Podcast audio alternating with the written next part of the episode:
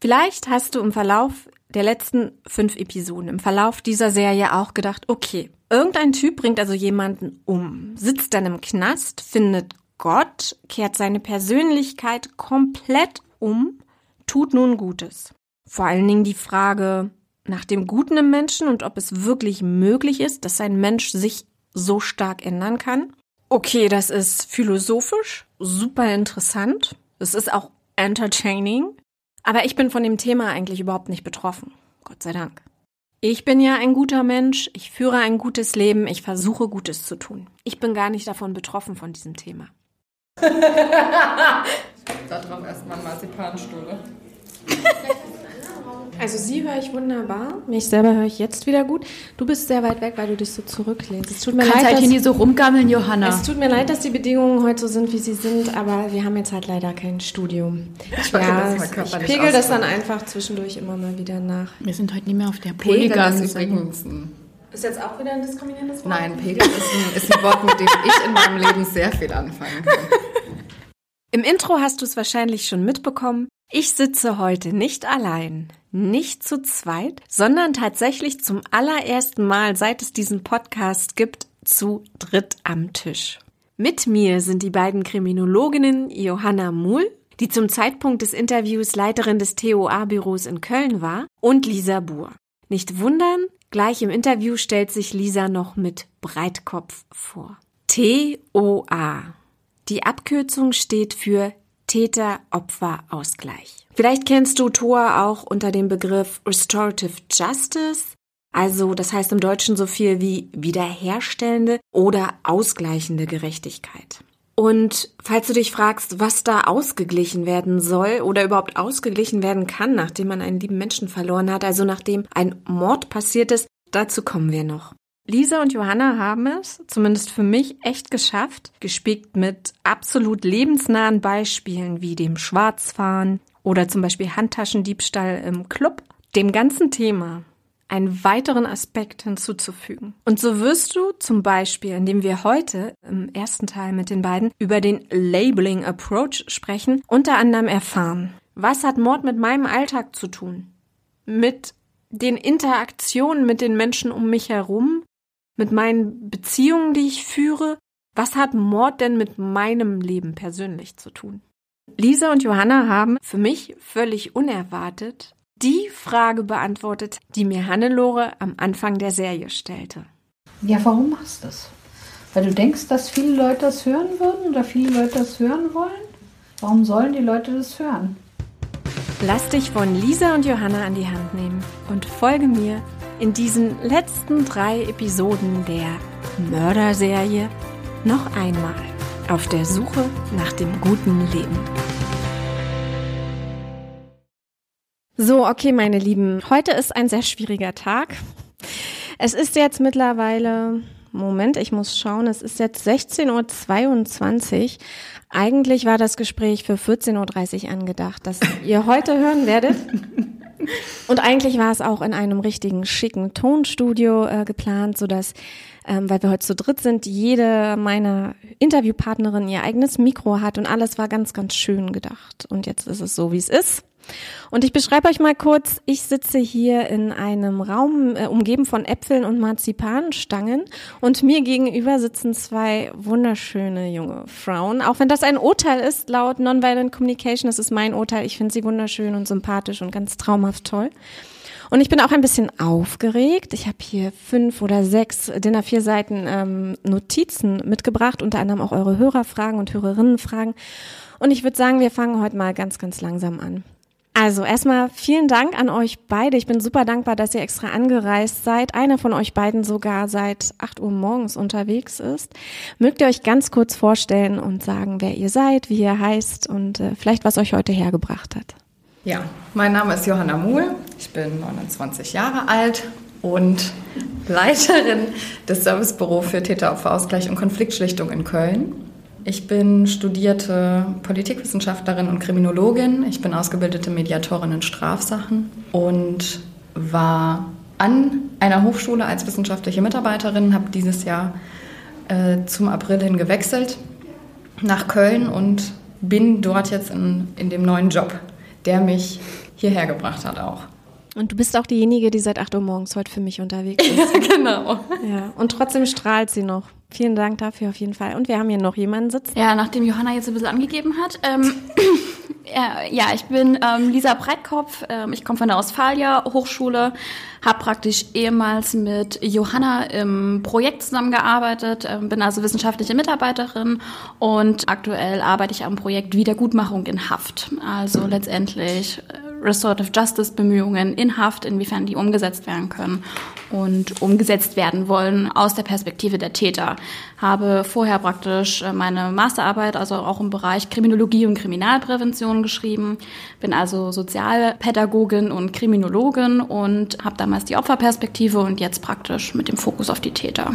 Was in dem Fall tatsächlich auch kein gegenderter Begriff sein muss, denn es geht tatsächlich nur um männliche Straftäter. Korrekt. In der Forschungsarbeit von mir geht es tatsächlich um den männlichen Strafvollzug, deswegen tatsächlich auch Täter. Ihr habt jetzt äh, ganz viele Begriffe, wahrscheinlich unmerklich schon verwendet, die für euch ganz normal sind. Die würde ich behaupten, ganz viele der Hörer und Hörerinnen vom guten Leben nicht kennen oder nicht sagen. Unter anderem eben auch der Begriff der Restorative Justice, beziehungsweise habe ich auch äh, gelernt, es gibt ja auch die Restorative Justice Philosophy und so weiter. Und auch was TOA genau ist, da kommen wir nachher noch zu. Wir haben ja ein bisschen Zeit heute gemeinsam. Ich äh, würde gerne ganz anders mal kurz einsteigen. Wir klären das auch noch, was die Restorative Justice ist. Für die, für die Menschen, die gerade zuhören, wie wir uns überhaupt kennengelernt haben, sollten wir vielleicht ganz kurz erklären. Es ist ja so, ihr Lieben, dass, ja, werdet es wahrscheinlich zu diesem Zeitpunkt, wenn ihr die Episode hört, schon mitbekommen haben, dass es das Interview mit Dieter Gurkatsch gab. Das ist ein Mann, der einem anderen Menschen, in dem Fall einer Frau, das Leben genommen hat. Wenn ihr da Details wissen wollt, hört einfach in die Episoden mal rein. Und der Dieter hat unter anderem auf der Tor eben auch gesprochen. Und da habe ich Johanna kennengelernt. Und für mich war es so, dass die Begegnung mit Dieter und mit diesen Themen ganz viel emotional bei mir ausgelöst hat und auch kognitiv einige Fragen. Dann hat äh, Johanna mir die Lisa vorgestellt, die mir dann auch noch weiterhelfen konnte, weil ich total überwältigt war von diesen ganzen Fragen, ähm, was Mord, Gerechtigkeit, Schuld, Strafe und auch psychische Störungen und so angeht. Und ich würde gerne mit einem Thema einsteigen im weitesten Sinne, was Zuschreibung bei mir hier auf den Zettel heißt und hole euch beide, Lisa und Johanna, mal da ins Boot. Und zwar, äh, als ich mit Dieter im Interview war, war eine meiner ersten Fragen an ihn, Dieter, bist du ein Mörder? Und ihr beide nickt. Er hat geantwortet, ich habe einmal in meinem Leben einen Menschen getötet, aber mir dann dauerhaft die Berufsbezeichnung Mörder anzuhängen, finde ich nicht richtig. Und unter anderem dieses Zitat oder unter anderem dieses Interview habe ich äh, Hörern schon äh, zukommen lassen, habe ich Ihnen schon vorgespielt. Ich habe es euch im Vorgespräch schon erzählt, es gibt Beta-Hörer. Und ich würde euch mal eine Reaktion darauf auch noch vorspielen und dann euch kurz den Raum lassen. Wenn, jemand, wenn du jemanden ermordet hast, dann bist du ein Mörder. Dann bist du ein Leben lang ein Mörder für mich. Weil du hast es ja gemacht. Du hast ja diese Grenze überschritten. Du kannst ja nicht sagen, naja, ich habe aber letzten zwei Wochen noch keinen umgebracht, jetzt mal wieder seitdem. Das ist doch genau das, was den Mörder von dem nicht, von dem zu dem Normalen einfach mal so unterscheidet. Der eine kann halt, auch in, in anderen Situationen, wenn er total wütend und sauer ist, trotzdem hat er noch Empathie, ich kann ihn nicht einfach umbringen hier. Und wenn er sagt, es läuft alles auf Schienen ab, er hat damit gar nichts zu tun gehabt, dann, dann fehlt da in dem Moment diese Empathie. Und er sagt ja, sein Totschlagargument ist irgendwie zwei oder dreimal sagt er das, ja, deine, Groß-, deine Ur Vorfahren und deine Urgroßväter sind alle äh, Mörder gewesen. Meint er die Soldaten, die im Zweiten und Ersten Weltkrieg gekämpft haben? Bei, bei Soldaten ist es eine andere Sache, die bringen auch einen Menschen um. Aber es ist vom Staat quasi genehmigt, weil die müssen ihren Staat verteidigen und ihr Leben quasi. Na, dann haut mal rein. Ähm, ja, also wir haben ja generell das Problem, dass ähm, ob das jetzt Mörder heißt oder Täter, es sind äh, oder auf der anderen Seite dann auch Opfer. Es sind äh, Begriffe, die ein klares Label beinhalten. Ähm, die bewährte Schublade, mit der wir alle in unserem Alltag versuchen, die Umwelt zu strukturieren und zu denken. Und das Problem dieses Labelings ist, dass die Schublade festgeschrieben ist, dass wir aufhören, darüber hinaus zu denken. Ähm, und dass zum Beispiel für Täter gleich böse, Opfer gleich schwach, Mörder gleich ja, jemanden umgebracht, dass wir dazu tendieren, in diesen Schubladen den Menschen die Eigenschaften, die dieser Mensch darüber hinaus beherbergt, abzusprechen. Im Vollzug sagt man gerne, verurteile die Tat, aber nicht den Täter. Ich bin da sehr nah dran. Ähm, ich bin ein Fan von der Theorie des Labeling Approach und Etikettierung und diesen ganzen Zuschreibungen passiert gesellschaftlich. Äh, ich denke, dass da viel Wahres drinsteckt. Ich glaube aber auch, dass es Teil dessen ist, wie Menschen im Alltag irgendwie versuchen zu überleben. Und dass es aber eben Bereiche gibt, wo das dem Überleben sehr dienlich ist. Und auf anderer Seite eben, wenn wir uns im Rahmen Mord oder Täter oder Opfer bewegen, dazu führt, dass wir Randgruppen bilden. Die Randgruppen gibt es auch in anderen Kontexten, sei das jetzt Menschen mit Behinderung, seien das Homosexuelle oder egal. Ähm, die Frage ist, wenn wir uns so einen imaginären Kreis vorstellen und jeder Mensch ein Punkt in dem Kreis ist, dann wäre die oder meine ideale Vorstellung von Gesellschaft, dass wir alle in dem Kreis uns bewegen können und alle Teil dieser Gemeinschaft und Gesellschaft sind. Und dadurch, dass wir labeln, äh, kategorisieren und ja, Zuschreibungen eben stattfinden, entstehen eben auch Randgruppen, denen wir einen bestimmten Zugang zu Teilhabe einfach verwehren.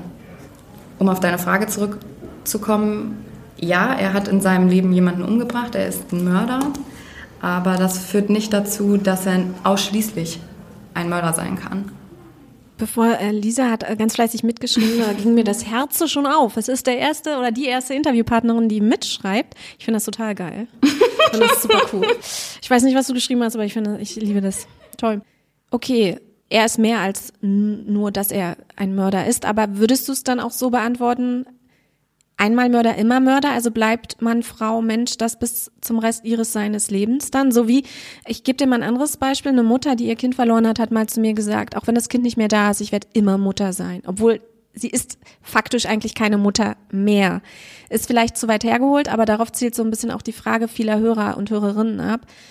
Einmal Mörder, immer Mörder haben 100 Prozent fast mit Ja beantwortet. Wie wäre deine Antwort darauf? Und ich weise auch nochmal darauf hin, Leute. Zum einen sprechen die beiden ähm, natürlich für ihre Organisation oder für ihr Projekt, aber eben auch als Menschen für sich, ja, also das äh, müsst ihr dann auch ein bisschen mit differenzieren und ich frage teilweise eben auch nach ihrer privaten Meinung, die dann nicht unbedingt stellvertretend ist für die Organisation. Ich denke, dass wir in das, den Vorteil in unseren beiden Organisationen haben, tatsächlich ähm, eine persönliche Meinung in unser berufliches Umfeld gut einzupflegen und dass das sehr harmonisch miteinander tatsächlich ist. Auch. Bei dir noch eher als bei, bei mir, mir wahrscheinlich, ja. ja. Aber wie wäre das jetzt dann mit dieser äh, vermeintlich simplen Frage einmal Mörder, immer Mörder, was super nach äh, Bildzeitungsniveau klingt. Aber das ist auch eine Frage, die die Menschen bewegt, dass er eben den Standpunkt im Interview einnimmt, er ist kein Mörder mehr, weil ähm, er hat die Strafe abgesessen, er hat sich selbst vergeben, damit ist es nicht mehr so.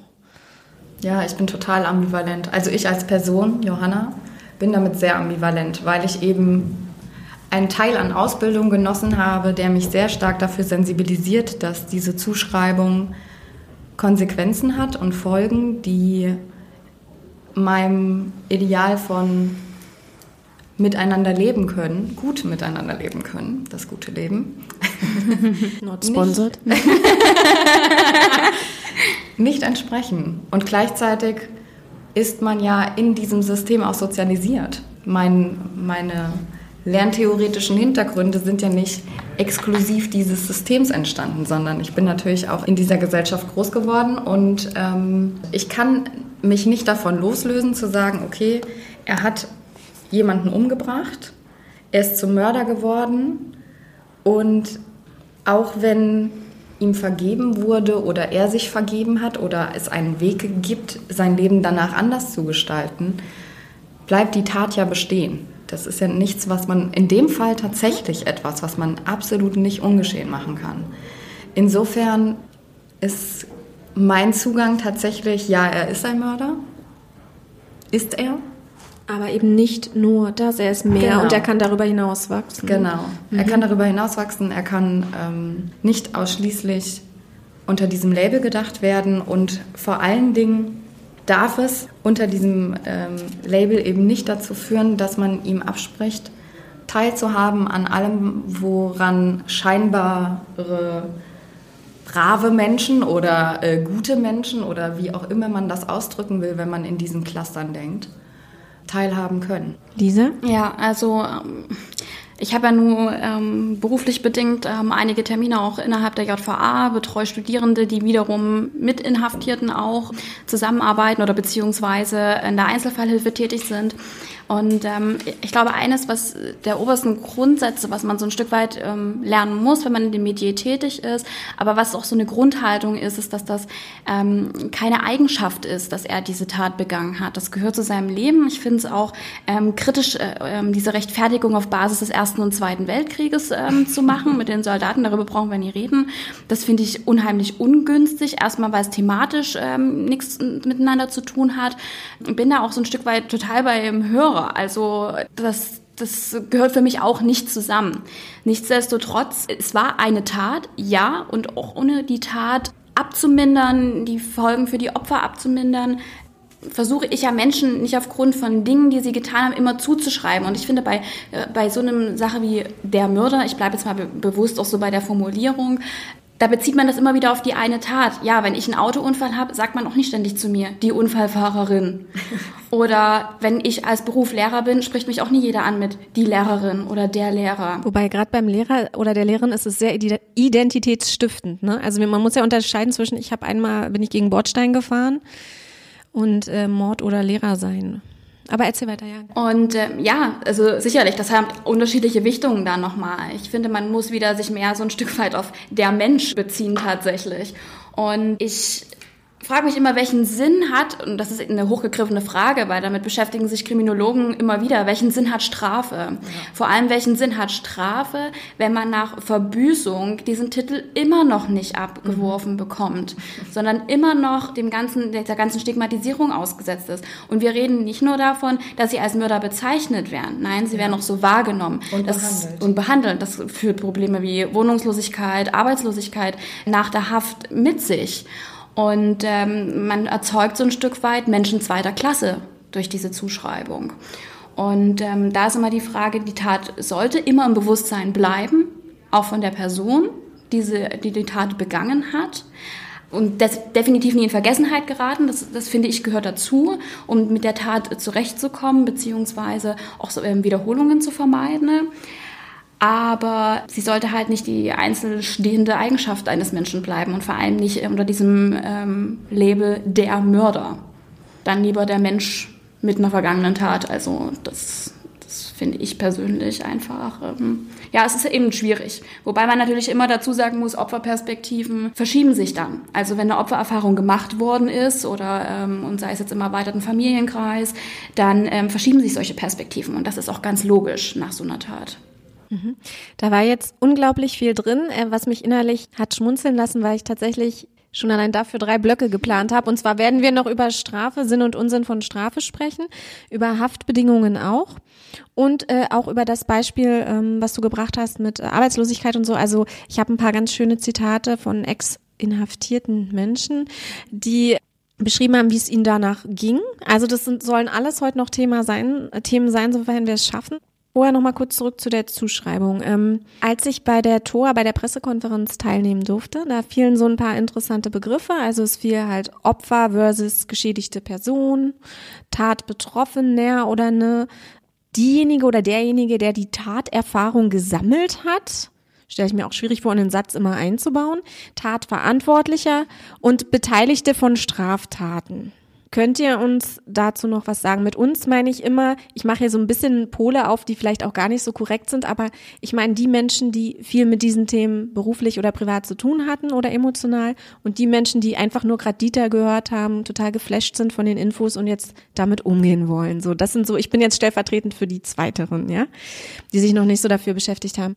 Opfer, nochmal für euch Leute, warum ist das jetzt ein ungünstiges Wort eventuell? Es kann eben entmündigend wirken, es kann schutzbedürftig wirken, kann dafür sorgen, dass man oder Frau den Eindruck hat, schwäch, dass diese Person schwach ist oder Fürsorge braucht. Es entkräftet die Person und gibt ihr keine Selbstbestimmung. Ja, ist ganz gut, dass du das Thema jetzt genau bei Zuschreibung aufmachst, weil das hängt damit ja tatsächlich zusammen. Also Täter und Opfer, wie du das gerade schon für das Opfer auch erklärt hast, sind einfach ganz klar konnotiert.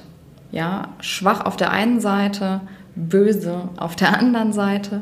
Im Kontext Täter wird immer auch Fehlverhalten, Gesetzesverstoß, Strafe, Verbrechen und all diese Begriffe gedacht. Und das Opfer wird ja tatsächlich in seiner Selbstbestimmung entmündigt durch diesen Fürsorgegedanke, der automatisch damit aufkommt. Man konnte das auch total interessant beobachten, dass Gesellschaft tatsächlich so funktioniert oder denkt. Bei dem Fall Natascha Kampusch, die ja aus der, ja, wie sagt man das, um das richtig zu beschreiben, ich sage jetzt Gefangenschaft, es ist vielleicht nicht das richtige Wort, aber entkommen ist und sich der Öffentlichkeit gestellt hat und der Öffentlichkeit nicht gestellt hat als schwaches, heulendes Opfer, sondern als Frau, die Lust hat, ihr Leben in die Hand zu nehmen. Das, was passiert ist in dem öffentlichen Diskurs, ist, dass man ihr die Opferrolle abgesprochen hat. Und das ist tatsächlich was, was ganz häufig passiert, dass Opfern mit Schuld zugesprochen wird. Ähm, das ist ja auch ein klassisches Beispiel mit dem kurzen Rock und der Vergewaltigung. Gesellschaft denkt tatsächlich in diesen Mustern und wenn wir diese Muster durchbrechen wollen, dann kann Sprache halt ein adäquates Mittel dafür sein. Ähm, wir alle kennen das irgendwo aus diesem Schulhofslang, du Opfer. Also einfach, um mal diese Konnotation hervorzuheben. Also das hat, das, das ist in der Jugendsprache, ist das alltäglich geworden. Ich sag mal als Beleidigung und das ist ja jetzt auch nicht nur, dass es nur auf dem Schulhof bleibt. Das zieht ja größere Kreise auch insgesamt, dass man eben dieses ähm, Verständnis vom Opfer äh, so verbreitet und ähm, eben diese neg negative Behaftung einfach hat. Also finde ich auch einen Grund schon davon noch ein Stück weit Abstand zu nehmen. Aber ich finde dann an der Stelle tatsächlich ähm, auch eher von Tatbetroffenen ähm, in der Opferperspektive zu ja. sprechen und vom Täter, vom Tatbeteiligten, mhm. ähm, dass man da diesen Unterschied ja. Äh, zieht, finde ich sehr geeignet eigentlich. Das ist auf der einen Seite ähm, diese Betroffenheit der Tat, die ein Opfer durchaus hat, ähm, egal in welchem Ausmaß, dann ähm, und auch dieses nicht entscheiden können, Opfer zu werden so handhabe ich es persönlich zum Beispiel auch ähm, in den Interviews, dass ich eben nicht von diesem typischen Täter-Opfer, sondern dass wir, von, ähm, dass wir die Inhaftierten als Tatbeteiligte ansprechen. Da du jetzt deine Interviews schon erwähnt hast, magst du ganz kurz erklären, was du mit in deinen Interviews handhabst, du so meinst? Ähm, ich habe durchgeführt Interviews ähm, zum Thema Wiedergutmachung in Haft und bin da in äh, zwei Justizvollzugsanstalten gegangen, wo ich praktisch Inhaftierte befragt habe, inwiefern der Wunsch besteht, sich mit ihrem Opfer auseinanderzusetzen oder ähm, die Tat wieder gut zu machen in Form einer Begegnung. Und da war jetzt erstmal, dass man so abtastet, inwiefern der Wunsch besteht, dem Opfer zu begegnen oder auch vielleicht gegebenenfalls den Hinterbliebenen und in welchen ähm, Rahmen ähm, die sich das vorstellen könnten. Also sprich zu welchen Zeitpunkten, welche räumlichen Begebenheiten dazu stimmen müssten ne? und ähm, was man vielleicht unbedingt mal jemanden sagen möchte über die Tat, vielleicht auch eine Entschuldigung, ähm, Tateinsicht ist da zum Beispiel, das sind so Themen meiner Interviews mit den Inhaftierten, praktisch auf wissenschaftlicher ähm, Basis. Ich kann jetzt bloß mal so ein grobes Resümee, ähm, prinzipiell ist die Bereitschaft durchaus da ähm, von der Seite der Inhaftierten ihren Opfern oder den Hinterbliebenen zu begegnen. Das ist vielfach ein Thema, was keine große Rolle bisher im Vollzug spielt tatsächlich, beziehungsweise auch schon davor, also auch in den Gerichtsverhandlungen tatsächlich bis dato meist nie angesprochen wird, die das also nur über so drei Ecken erfahren, dass es so eine Möglichkeit gibt. Im Vollzug selber spielt es meistens gar keine Rolle. Dazu kommt leider Gottes oft die Unwissenheit der ähm, Vollzugsbeamten, die das dann sehr hart zum Teil auch abschmettern, dass solche Möglichkeiten in Betracht gezogen werden. Oft wollen sie den Geschädigten einfach nochmal mitteilen, also einfach nochmal eine Entschuldigung mitteilen, weil das oft vor dem Gericht keine Rolle spielt also diese Entschuldigung als solches. Da ähm, ist man, sind, da habe ich die Erfahrung gemacht, viele Inhaftierte ähm, mir erzählt haben, dass sie zum Zeitpunkt der Gerichtsverhandlung oft auch noch gar nicht bereit sind, zum Beispiel sich zu entschuldigen. und ähm, ja, das halt gerne zu einem späteren Zeitpunkt äh, machen würden, beziehungsweise auch gerne einfach den Geschädigten gegenüber sitzen würden wollen und den ganzen Frust mal abkriegen wollen. Also dass sie das Gefühl haben, dass das, äh, dass die Geschädigten sich einfach mal ihrer Sorgen und Ängste und Wut, dass die mal lostreten können da praktisch im bildlichen Sinne. Äh, ich suche gerade das Wort, das, das ist so ein kirchlicher Begriff, den ich gerade suche, das klingt wie Absolution. Mhm. So ein bisschen. Und auch da wieder könnte, also alles, was du bisher gesagt hast, da war ich ziemlich d'accord und fein mit. Aber als dann kam, ich überspitze es jetzt mit Absicht, jetzt soll das arme Opfer, Gänsefüßchen, ja, sich auch noch, oder die Hinterbliebenen, je nachdem, was passiert ist, sich auch noch hinsetzen und die Wut rauslassen, um dem Tat, Tatverantwortlichen, mhm. Mhm. Um den Tatverantwortlichen äh, Erleichterung und Absolution zu verschaffen. Ähm, ja, also ich, ich denke, in, da muss man so ein Stück weit die Haltung von Restorative Justice verstehen, um da ähm, vielleicht... Ähm Dann diven wir da mal genau rein. Oder willst du erstmal deine Fragen noch loswerden? Du hast dir da noch was aufgeschrieben? Ähm, ja, gar keine Fragen. Ich hatte mir über, diesen Be über diese Verwendung der Begrifflichkeiten nochmal gerade mhm. so ein bisschen ein Gusto in meinem Gehirn gesammelt. und weil ich auch mit dieser Betroffenheit und dieser Beteiligung immer am Dealen bin. Als ich noch an der Hochschule gearbeitet habe, habe ich super gerne von Tatbetroffenen geredet, weil ich eben finde, dass die Betroffenheit nur dem, der Opferseite zuzuschreiben, der Sache auch nicht gerecht wird, weil ich der Täterseite wieder abspreche, mhm. betroffen davon zu mhm. sein. Das, das ja. funktioniert irgendwie nur bedingt. Deswegen habe ich dann irgendwann angefangen, von Beteiligung zu reden, auch wenn natürlich Beteiligung irgendwie aktiv konnotiert ist und mhm. die Opferrolle bei einem Tatgeschehen selten aktiv nicht ist. zwangsläufig aktiv ist. Aber man könnte eben auch Beteiligung im Kontext von Teilhabe sehen mhm. und dann ist es irgendwie, man hat eine gemeinsame Taterfahrung gemacht. Mhm. Als Verantwortlicher oder als Gegenpart.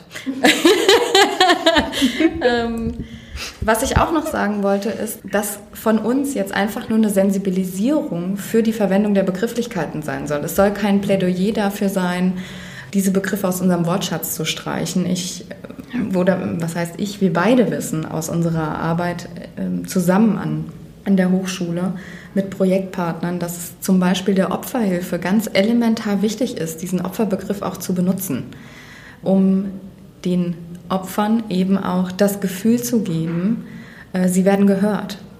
Und es gibt nach jedem Tat erfahren, ja, setzen Verarbeitungsprozesse ein. Und die Verarbeitungsprozesse sind höchst individuell, aber in jedem Prozess geht es eben an irgendeinem Zeitpunkt auch darum, in seinen Bedürfnissen wahrgenommen und gehört zu werden.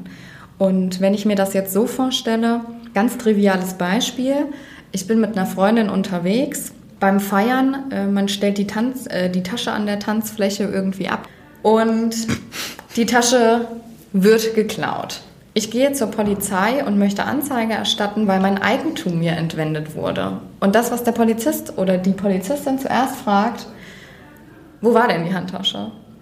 Und dann räumt man natürlich ein, dass man sie nicht an der Person geführt hat. Und das, was häufig passiert, leider, ist, dass das Opfer jetzt in dem Fall wieder eine Mitschuld bekommt. Ähm, genau, ich weiß, dass es meine Pflicht ist, mich um mein Eigentum zu kümmern. Nichtsdestotrotz habe ich vielleicht die naive Vorstellung davon, dass Eigentum nicht direkt an der, meiner Person zu führen, nicht dazu führt, dass es gleichzusetzen ist mit der Erlaubnis, mein Eigentum zu entwenden. So, jetzt war das nun mal aber so. Es war nämlich tatsächlich auch äh, passiert. Und das, was uns passierte, war tatsächlich, dass ähm, der Polizist, der uns gegenüber saß, uns dann doch sagte, ja Mädels, selbst schuld, das macht man einfach nicht. Und in dem Moment wurde das unserer Bedürfnislage ja natürlich überhaupt nicht gerecht, weil in dem Moment gehe ich zur Polizei, um Anzeige zu erstatten und in meiner Opferwerdung gehört zu werden. Und das ist ähm, ein bisschen paradox, denn die Polizei ist sehr sensibilisiert für, für Opfer, ist eigentlich bekannt dafür, sich sehr um ja, Opferinteressen oder Opferschutzgedanken äh, zu bemühen.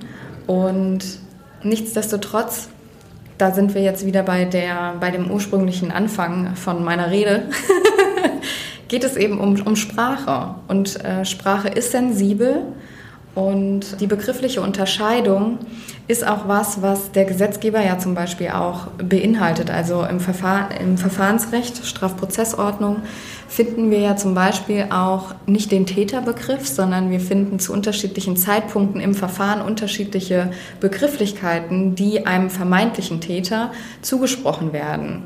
Solange keine Anklage erhoben ist, äh, solange das Ermittlungsverfahren läuft, ist man beschuldigt wird Anklage erhoben, ist man angeklagt und erst mit der Urteilssprechung ist man dann entweder eben freigesprochen oder tatsächlich strafrechtlich verurteilt. Ist das der Begriff? ja, also wir kennen das aus den gesetzlichen Grundlagen heraus und wir sind in dem Berufsfeld aktiv und wenn wir nicht da ansetzen, sensibel damit umzugehen, dann können wir auch nicht erwarten, dass es irgendjemand sonst tut. Ist das übrigens auch der Grund, ähm, du hast von, von der Opferhilfe gesprochen, dass äh, TOA TOA heißt? Mm, -mm. Weil da ist ja auch das Wort Opfer enthalten, da könnte man ja auch sagen, äh, müsste TOA dann nicht Tatbetroffener und äh, irgendwie weiß ich gar nicht, TTT müsstet ihr dann heißen oder keine Ahnung wie? Ja, es das ist ja geil. TTT, tiefe Temperamente. Ähm, ja, du schlägst in eine schmerzhafte Wunde. It's my pleasure. es ist tatsächlich eine der größten Diskussionen in der Fachöffentlichkeit, dass dieser Begriff absolut untauglich ist. Dass er genau in die Kerbe schlägt, in die wir nicht schlagen wollen, nämlich dem, dem Stigma auch noch ein, ein offizielles, äh, ja, einen offiziellen Zugang irgendwie zu ermöglichen. Noch dazu beherbergt der Begriff alleine aufgrund der Bedeutung auch Probleme, weil Täter-Opfer-Ausgleich. Also zum einen haben wir natürlich generell auch keine Genderung da drin. Zum anderen, inwieweit ist ein Ausgleich tatsächlich möglich? Wenn ich jetzt von Mord spreche, brauche ich nicht über Ausgleich zu reden.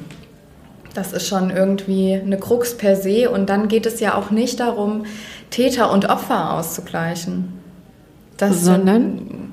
wir können uns ein Beispiel an den Österreichern nehmen. Dort heißt es Tatausgleich. Und vielleicht habe ich dann auch das Problem, was ich gerade sagte, dass ich im Kontext von Mord eine Tat nicht wirklich ausgleichen kann. Der Begriff hat also tatsächlich, der Ausgleichsbegriff hat Schwierigkeiten. Aber Täter-Opfer-Ausgleich ist nur vor jedem Hintergrund, vor dem Stigma-Hintergrund, vor dem Gender-Hintergrund und der Wortbedeutung per se problematisch zu denken. Und die Fachwelt weiß das auch. Wir haben aber tatsächlich eine große Herausforderung, wenn wir den Begriff ändern wollen, denn der Begriff ist gesetzlich verankert. Was heißt das? Wo ist der verankert? Wo, wo kommt der her? StGB 46 oder 46a SD und StGB, ja. Zentrale Strafzumessungsnorm. Strafminderung und Strafzumessungsnorm. Mhm. Ja, und im, Jugend, ja. und im Jugendstrafrecht auch. Es ist nicht so, dass ich das abgelesen habe oder gut vorbereitet genau. bin. Ich wusste, das ist Allgemeinwissen, wer das jetzt nicht wusste.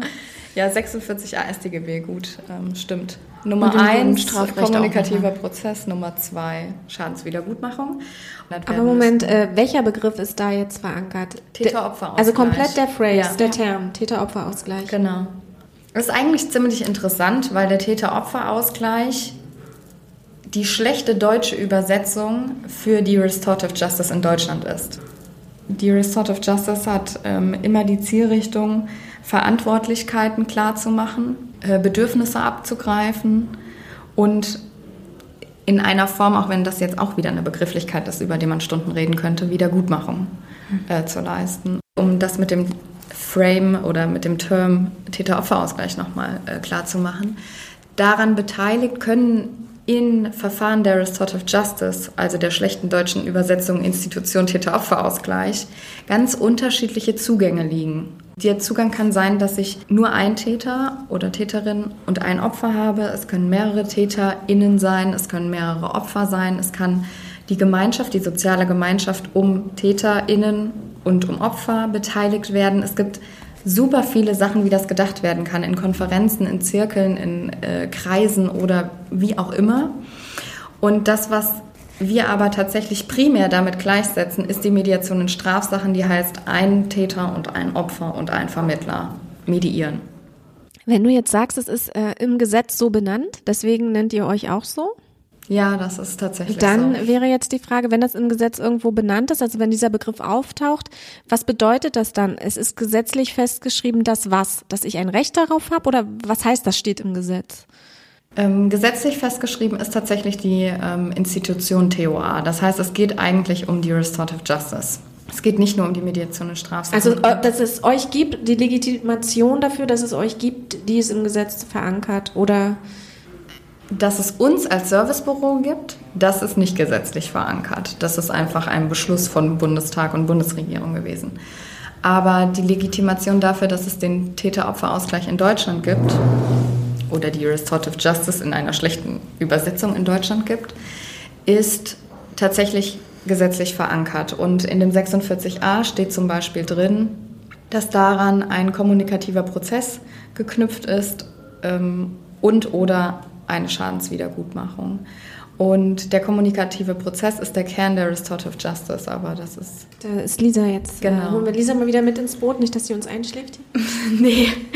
Ähm, ja, nee, also man muss vielleicht, um, um das so ein bisschen verstehen zu können und vielleicht auch dieses Verständnis von, dass es eine schlechte Übersetzung ist oder dass es zumindestens ähm, vielleicht auch nur ein Teil widerspiegelt von dem, was Restorative Justice ist, einfach äh, zu gucken, dass ähm, man weggeht von diesen Straftaten, die ähm, als nur Tat gesehen wird und ähm, von Leuten entschieden wird, also ich sage jetzt mal von Richtern, die eigentlich als solches erstmal gar nicht tatbeteiligt waren, denn tatbeteiligt sind Opfer und Täter, ähm, dass man das wieder so ein Stück weit an die Beteiligten zurückholt. Also dass der Konflikt verstanden wird als Verletzung von einer Beziehung, sprich von Opfer und Täter, ohne dass es jetzt in Beziehung in dem Sinne, es muss eine Freundschaft, eine Beziehung oder irgendwas vorher vorgelegen haben, aber einfach diese Opfer-Täter-Konstellation, dass es da eine Verletzung vorgibt und dass der Konflikt letztendlich von dies, genau diesen Beteiligten wieder ein Stück weit selbstständig gelöst wird gelöst würde ich jetzt mal bewusst in Anführungsstrichen setzen. Denn das ist zwar primär schon diese Wiedergutmachung, was man als oberstes Ziel hat ähm, oder erreichen möchte. Es muss aber nicht immer tatsächlich dazu kommen. Ich bin auch immer ein bisschen vorsichtig zu sagen, ob der Täter-Opfer-Ausgleich, es wird vielfach kritisiert, dass es nie wirklich Restorative Justice ist. Ich würde da tatsächlich gar nicht so weit gehen. Also es gibt von McCold, alle die, die ähm, so ein bisschen im Restorative Justice ähm, drin sind, eine Grafik, die so ein Stück weit anzeigt, welche verschiedenen Arten es von Begegnungen zwischen den Tatbeteiligten gibt und inwiefern die dann mehr oder weniger dem Restorative Justice Ansatz entsprechen. Da hat sich so ein bisschen eine Zeit lang eine Haltung entwickelt, je mehr Personen einbezogen werden, umso besser, um das mal so ein bisschen plakativ zu sagen. Ich würde das ein Stück wieder wegholen wollen, ähm, damit auch eigentlich wieder für den Täter-Opfer-Ausgleich ähm, so ein bisschen mehr sprechen, weil ich denke, dass das nicht dieses je mehr, desto besser, sondern dass es ähm, je individueller, desto besser. Und ich glaube, das beschreibt den Restorative Justice Ansatz mit am besten. Ne? Ja. Also im Sinne von, je passgenauer auf die Bedürfnisse der ähm, Beteiligten eingegangen wird, umso mehr Restorative Justice haben wir tatsächlich.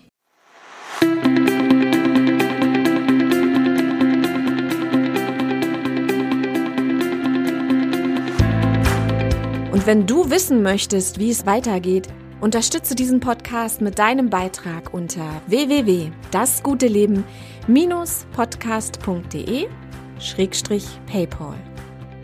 Ach so, und du kannst mich natürlich jederzeit mit Fragen und konstruktivem Feedback erreichen unter dasguteleben.podcast auf Instagram oder wenn du es eher klassisch magst, schreib mir eine Mail an Kontakt, das deutsche Kontakt, also mit K, kontakt at.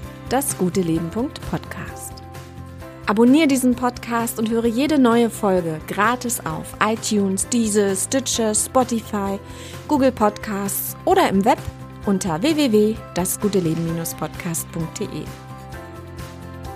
Vielen Dank, dass du mich auch heute wieder begleitet hast auf der Suche nach dem guten Leben.